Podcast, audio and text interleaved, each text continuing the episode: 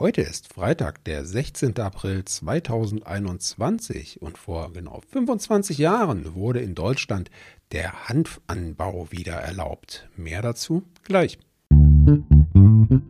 Was geschah heute, vor einem Jahr, vor 10, 50 oder 100 Jahren? Was geschah vor Jahr und Tag?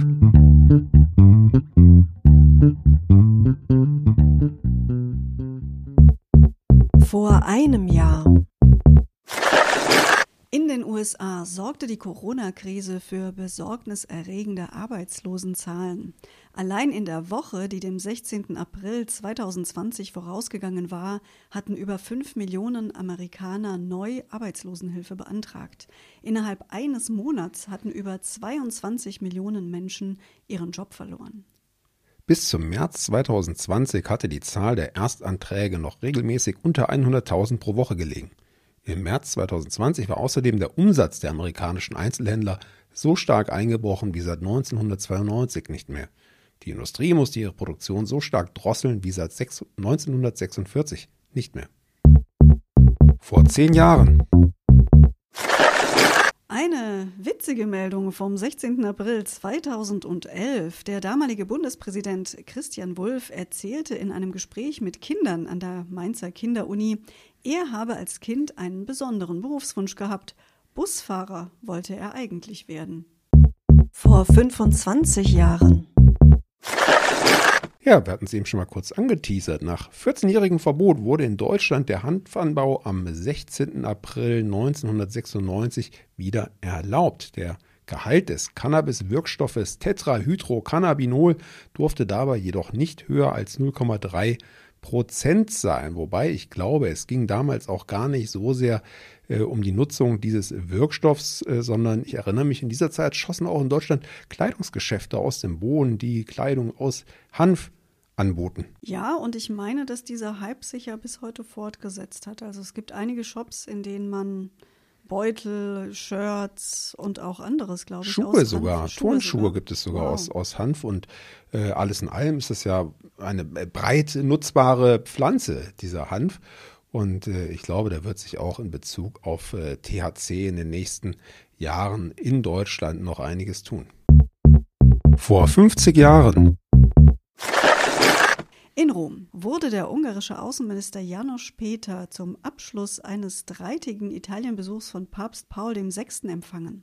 Ihr wichtigstes Gesprächsthema war das Schicksal des Primas von Ungarn, Josef Kardinal Mindszenty, der seit 1956 in der US-Botschaft in Budapest lebte.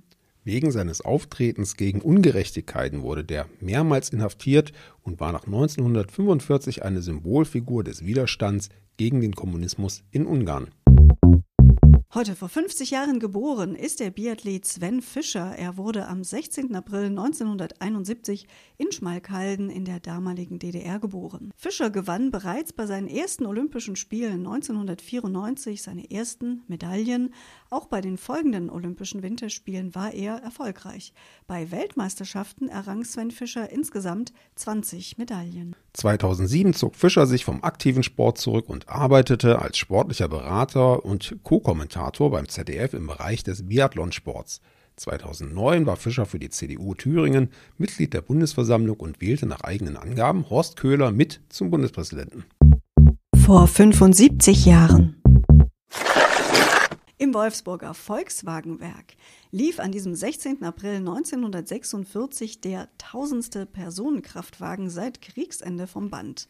Die Produktion des ehemaligen KDF-Wagens war 1945 wieder aufgenommen worden. Mit über 21 Millionen Fahrzeugen war der Käfer das meistverkaufte Automobil der Welt, bevor er im Juni 2002 vom VW Golf, seinem direkten Nachfolger, übertroffen wurde.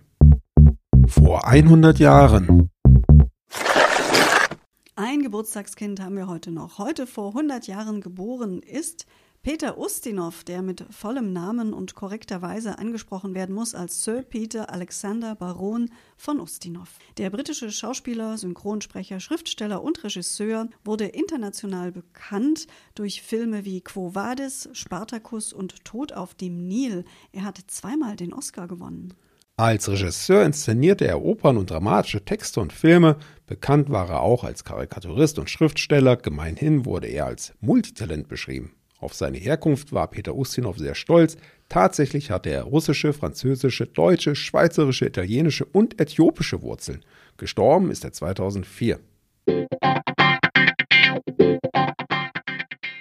Ja, das war unser Rückblick für den heutigen Freitag. Wir wünschen euch eine gute Woche gehabt zu haben, wünschen euch ein tolles Wochenende.